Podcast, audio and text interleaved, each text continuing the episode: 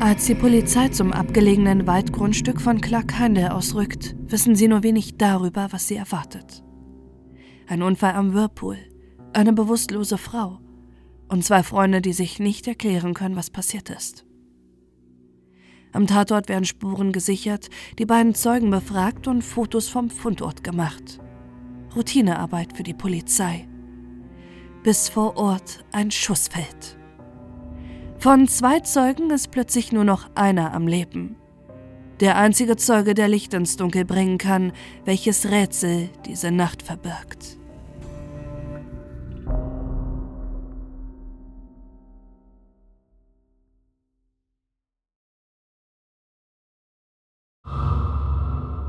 Marion und Marcus Marion ist noch nicht lange an der University of Georgia in Milledgeville, als sie bei ihrem Nebenjob beim Kellnern einen jungen Mann kennenlernt. Marcus Lillard. Er ist drei Jahre jünger als sie und sie kennt ihn flüchtig, weil er der Mitbewohner ihrer jüngeren Schwester am College ist. Doch Marcus ist vor allem für zwei Dinge bekannt: seinen Charme und seinen Hang zu Drogen. Trotzdem lässt sich die Studentin auf eine kurze Beziehung mit Marcus ein. Als diese schließlich in die Brüche geht, verlieren sich die beiden aus den Augen. Sie bauen sich ihre eigenen Leben auf, heiraten und bekommen Kinder, unwissend, dass sie sich eines Tages wiedersehen werden. Ein Wiedersehen, das in einer Tragödie enden wird. Marion Shockley schließt ihr Biologiestudium erfolgreich ab und widmet ihr Leben der Forschung. Sie spezialisiert sich auf die Entomologie, die Insektenkunde. Sie promoviert und tritt eine Professur an der University of Georgia an. Neben ihrer Forschung am Lehrstuhl ist Marion führende Expertin in der Entomophagie, der Verzehr von für Menschen essbaren Insekten und Vorsitzende der North American Coalition for Insect Agriculture. Sie ist beliebt bei ihren Studierenden, glücklich mit ihren zwei Kindern und lernt aufgrund ihres Jobs zahlreiche Länder der Welt kennen. Nur in der Liebe hatte Marion bisher kein Glück. Sie ist dreimal geschieden, als im Jahr 2017 plötzlich wieder ein Mann in ihr Leben tritt, den sie fast 20 Jahre nicht gesehen hat. Marcus Lillard. Auch er ist mittlerweile zweimal geschieden, ist Vater und arbeitet als Autoverkäufer, nachdem er aufgrund seines Drogenkonsums vom College geflogen ist. Eine Last, die ihn auch noch heute verfolgt. Er ist kokainabhängig und wurde 2015 wegen Drogenhandel und Besitz zu einer Bewährungsstrafe verurteilt. Ob Marion von der Vorstrafe weiß, als sie sich wieder auf ihre Teenie-Liebe einlässt, ist nicht bekannt. Doch dass Marcus ein gefährlicher Mann ist, wird ihr mehrfach gesagt. Nicht nur Marians eigene Familie findet Marcus zwielichtig. Sein eigener Sohn Carson warnt mehrfach die neue Freundin seines Vaters. Er weiß aus eigener Erfahrung, dass der charmante Marcus von einer auf die andere Sekunde ein gewaltbereiter, narzisstischer, bedrohlicher Mann werden kann. Besonders wenn Drogen im Spiel sind, sei er wie Dr. Jekyll und Mr. Hyde. Marion Shockley lässt sich von der Warnung von Marcus eigenem Sohn nicht beirren. Die beiden führen eine scheinbar glückliche und harmonische Beziehung und Marcus begleitet seine Freundin auf ihre zahlreichen Dienstreisen. Auch wenn Marions Familie und ihr gesamtes Umfeld an der Universität wissen, dass sie sich nicht gegen die Beziehung der 43-Jährigen stellen können, beobachten sie mit Sorge die Veränderung von Marion durch ihren neuen Freund. Und sie ahnen bereits, dass dies kein gutes Ende finden wird.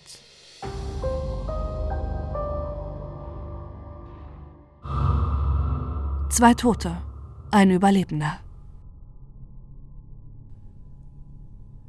Es ist der 11. Mai 2019. Seit knapp zwei Jahren sind Marcus Lillard und Marion Shockley mittlerweile zusammen. An diesem Samstag ist das Paar in Partylaune. Für Marion ist das Semester beendet und das wollen sie feiern. Sie ziehen durch die Bars und Kneipen von Milledgeville. Überwachungsaufnahmen zeigen, wie die Stimmung zwischen den beiden ausgelassen ist und sie Bier trinken. Im Anschluss an ihre Bartour wollen sie zu Dr. Clark Heindel nach Hause. Er wohnt in einem großen Haus mit Pool und Whirlpool und ist eine bekannte Persönlichkeit in Milledgeville. Jahrelang hatte er als Psychologe in seiner eigenen Praxis gearbeitet, die 2017 schloss. Der Grund dafür kommt erst Jahre später an die Öffentlichkeit. Er hat seine Lizenz verloren, da er eine Klientin sexuell belästigt und ihr während einer Sitzung Drogen verabreicht hat. Clark leidet außerdem an Depressionen, seitdem sein Sohn mit sechs Jahren an Krebs verstorben ist. Seit der Schließung seiner Praxis hat er viel Zeit in Peru verbracht, um sich mit Schamanismus zu beschäftigen. Seit seiner Rückkehr nach Milledgeville leitet er ein Yoga-Studio. Am Abend des 11. Mai lässt sich auch Clark von der Partylaune von Marion und Marcus anstecken. Die drei trinken, schwimmen in seinem Pool. Marcus und Clark spielen eine spontane Jam-Session und alle drei nehmen schließlich jeweils eine Ecstasy-Pille. Alles freiwillig, wie Marcus später beteuert. Die Ereignisse des Abends kann nur noch Marcus bezeugen. Ob alles der Wahrheit entspricht, ist bis heute ein Rätsel. Laut ihm seien Marion und er gegen 21 Uhr in den Whirlpool von Clark gestiegen. Doch Marcus hält es nicht lange im Wasser aus. Er will raus, aber Marion habe ihn mit verzweifelter, besorgter Stimme angefleht, bei ihr zu bleiben. Warum Marion Angst gehabt haben soll, ist unklar. Auch Marcus könne es sich nicht erklären. Er steigt trotzdem aus dem Whirlpool und geht in den Wald, der an Clarks Anwesen grenzt, um Feuerholz zu sammeln. Später widerruft er diese Aussage. Tatsächlich wäre er unter Drohung in den Wald gegangen, um ein schamanisches Ritual nachzustellen, über das sich er und Clark vorher unterhalten haben. Lebendig begraben zu sein. Deshalb habe er sich auf den Waldboden gelegt. Wie lange er dort verweilt hat, wisse er nicht mehr. Als er wieder zurückkommt, habe er gesehen, wie Marion immer noch im Whirlpool war. Mit dem Gesicht im Wasser. Clark Heindel sagt selbst, dass er nicht mitbekommen habe, dass Marion bewusstlos im Wasser liegt. Er habe am anderen Ende des Pools gesessen. Marcus bestätigt diese Aussage. Clark sei erst rüber zum Whirlpool gekommen, als er gesehen hat, dass Marcus seine bewusstlose Freundin aus dem Wasser geholt und sie auf den Boden gelegt habe, wobei sich Marion laut Marcus Aussage eine Platzwunde zugezogen haben soll. Den Notruf wählen die beiden allerdings nicht. Obwohl die Wunde am Kopf stark blutet und Marion nicht mehr atmet, versuchen sie angeblich selbst Marion zu retten. Marcus mit Wiederbelebungsmaßnahmen, Clark mit einem schamanischen Ritual, das er aus Peru kennt. Er legt Zweige um die bewusstlose Frau. Wie lange sie versuchen, Marion zu reanimieren, weiß Marcus später nicht mehr. Anrufe und Nachrichten, die er von Clarks Nähe an Bekannte geschickt hat und in denen er nach Hilfe gesucht hat, bezeugen allerdings, dass sich der Vorfall spätestens gegen 23.30 Uhr zugetragen haben muss. Der Notruf bei der Polizei, den Clark Heinde tätigt, geht hingegen erst um 1.06 Uhr ein. Marion war zu diesem Zeitpunkt mutmaßlich seit zwei Stunden tot. Laut eigener Aussage habe Marcus die Situation falsch eingeschätzt und deshalb erst zu spät den Notruf gewählt. Viele zweifeln allerdings daran und glauben, dass er seine eigenen Bedürfnisse über das Leben seiner Freundin gestellt hat. Schließlich war er auf Bewährung. Eine tote Frau und zwei Männer, die unter Drogeneinfluss standen, hätten das Gefängnis für ihn bedeutet. Als die Polizei am Grundstück von Clark Heindel ankommt, können sie nur noch den Tod von Marion Shockley feststellen. Viel zu spät wurden die Rettungskräfte gerufen, die möglicherweise der 43-Jährigen noch das Leben hätten retten können. We got a good one here. We got a call about the woman's being underwater for a minute or two. Don't touch nothing. No, no, leave that right there. Don't touch nothing. Her boyfriend said he walked out in the woods. And when he come back, she was propped up in the hot tub and she was not breathing. And tell me her name again. Marianne Shockley. Marianne, last name Shockley. I went over to get some wood to make firewood. I brought a whole bunch of stuff out. Deputies then asked Clark where he was when Marcus was in the hot tub. I'm, I'm sitting down there, hanging out, swimming, got in the shower. And she's in the hot tub. Mm-hmm. Do you know at what point you noticed you Was it visible? I, I never saw that she wasn't visible, but I got up, I guess, when he was coming back. I'm telling you, the hair on the back of my neck standing up. Something ain't right with this. Das Grundstück von Clark offenbart den Ermittlern ein bizarres Bild. Bierflaschen liegen im Whirlpool, Musikinstrumente stehen herum und um die Tote liegen Zweige. Was ist hier passiert? War es wirklich ein Unfall, wie es die beiden Männer gegenüber der Polizei erklären, oder steckt etwas ganz anderes hinter dem Tod von Marion? Um Clark und Marcus zu befragen, sollen die beiden aufs Polizeirevier gebracht werden. Marcus gibt sich kooperativ. Ganz anders als der 69-jährige Clark. Immer wieder weigert er sich, das zu tun, was die Polizei von ihm verlangt. Er entfernt sich von den Ermittlern oder geht an sein Handy, um seinen Anwalt anzurufen. I've been told him three times to stay off the pool, but he's insisting to have his lawyer. Something, something is not right here, bro. All right, wait right there. It's a crime scene now. Wait right there. I asked you to wait back there, sir. Die Lage im Garten von Clark Heinde ist unübersichtlich und chaotisch. Deshalb fällt es der Polizei auch nicht auf, als Clark auf einmal weg ist. Sie denken, dass er erneut versucht, seinen Anwalt zu rufen. Ein dramatischer Fehler, wie der leitende Ermittler später über sein eigenes Handeln selbst einräumt, denn plötzlich durchdringt ein Schuss das Chaos am Tatort.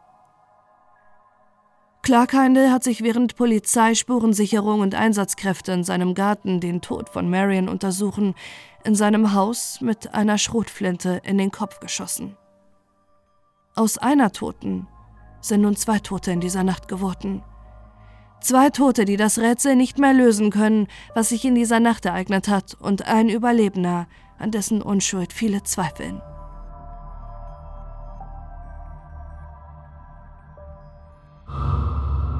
Die Ermittlungen.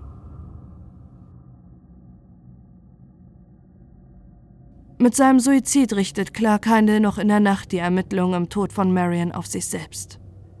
Hat er sich getötet, um sich den Konsequenzen zu entziehen? Er hinterlässt einen Abschiedsbrief, den er noch hastig geschrieben haben muss, bevor sich das Leben nahm. Darin schreibt er neben der Verteilung seines Erbes, es tut mir sehr leid für Marion und ihre Familie. Ich weiß nicht, was ihr zugestoßen ist, aber es passierte auf meinem Grundstück. Sind das die Worte eines Mörders, der sein Wissen über Marion Shockleys Tod mit ins Grab genommen hat? Oder wusste Clark, dass die beiden Männer Marions Leben hätten retten können, wenn sie nicht zwei Stunden gewartet hätten, um Hilfe zu suchen, und hat ihn diese Verzweiflung in den Suizid getrieben? Der Einzige, der diese Fragen beantworten kann, ist nun nur noch Marcus Lillard. Vor Ort hat er nichts vom Suizid von Clark mitbekommen. Er saß zu diesem Zeitpunkt bereits im Polizeiauto. Erst im Verhörraum wird ihm mitgeteilt, dass sich sein Freund das Leben genommen hat, und Marcus reagiert seltsam. Er legt sich mit dem Gesicht nach unten auf den Boden, verharrt so für einen kurzen Moment, bevor er sich wieder hinsetzt und gegenüber den Ermittlern spekuliert, dass Clark Marion etwas im Whirlpool angetan haben muss, während er selbst im Wald war. Da Marcus jegliche Schuld von sich weist und die Polizei keine Indizien hat, dass der Tod von Marion ein Mord war und er in diesen involviert sein könnte, kommt er nach seiner Befragung wieder frei. Als die Nachricht von Marion Shockleys Tod allerdings ihre Familie und ihren Umkreis erreicht, gibt es viele, die an Marcus Unschuld zweifeln. Allen voran ist sein eigener Sohn Carson, der sich verzweifelt an die Ermittlerinnen wendet, seinen Vater näher zu untersuchen. Er weiß, dass Marcus gewaltbereit und gefährlich ist. Doch er ist nicht der Einzige, der sich in den Tagen, als sich der Tod der beliebten Dozentin in Milledgeville herumspricht, an die Polizei wendet. Es meldet sich eine Ex-Freundin von Marcus mit einem sehr konkreten Verdacht. Sie glaubt nicht, dass Marion aus Versehen ertrunken ist. Die 43-Jährige wurde erwürgt. Sie berichtet davon, dass Marcus einen Fetisch hat. Beim Sex wirkt er Frauen teilweise bis zur Bewusstlosigkeit. Sie selbst ist einem dieser Angriffe nur mit Glück lebend entkommen. Als das offizielle Obduktionsergebnis vorliegt, wissen die Ermittlerinnen, dass Marcus Ex-Freundin recht hat. Marians Tod war kein Unfall. Es war Mord. Sie wurde erwürgt.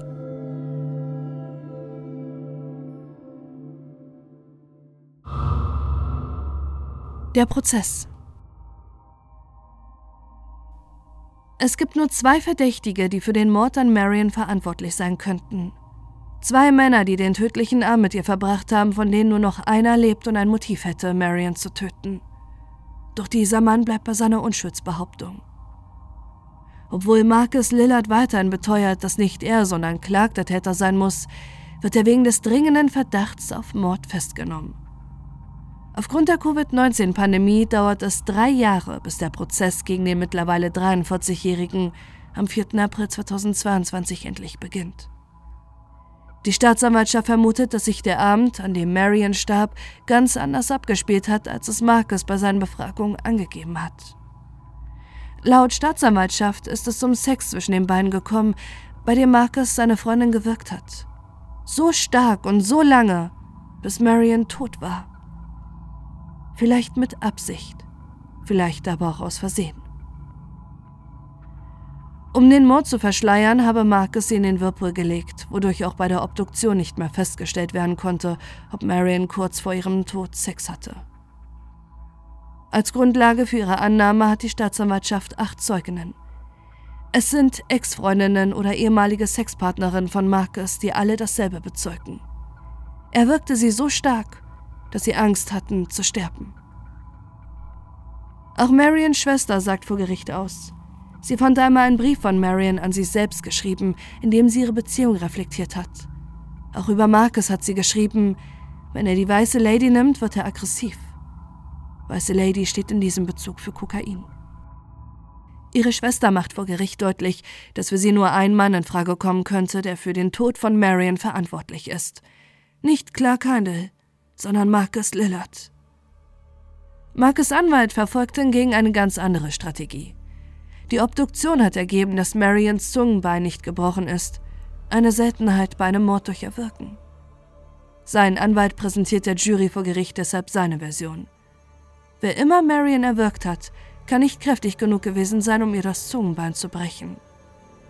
Damit lenkt er von der Vermutung ab, dass Marcus seine Freundin versehentlich beim Sex zu Tode gewirkt hat. Schließlich könnte auch das der Grund sein, warum Marcus nicht so viel Druck ausgeübt hat, dass ihr Zungenbein gebrochen wurde. Als die Gerichtsmedizinerin vor Gericht befragt wird, richtet sein Anwalt eine Frage an sie, die Zweifel bei der Jury streut. Er fragt, ob ein 70-Jähriger so wenig Kraft haben könnte, um beim Würgen das Zungenbein intakt zu lassen und deshalb für den Mord verantwortlich sein könnte. Unwissend, worauf Marcus Anwalt hinaus will und welche Folgen ihre Aussage haben wird, antwortet die Gerichtsmedizinerin, dass sie es nicht ausschließen könnte. Zu diesem Zeitpunkt ahnt Marions Familie bereits, dass es schlecht für sie aussieht. Sie sind überzeugt davon, dass Marcus der Mörder ist. Doch ist es auch die Jury? Oder glauben sie der Ausführung von Marcus Anwalt, dass der tote Clark Heindel ihr Mörder war?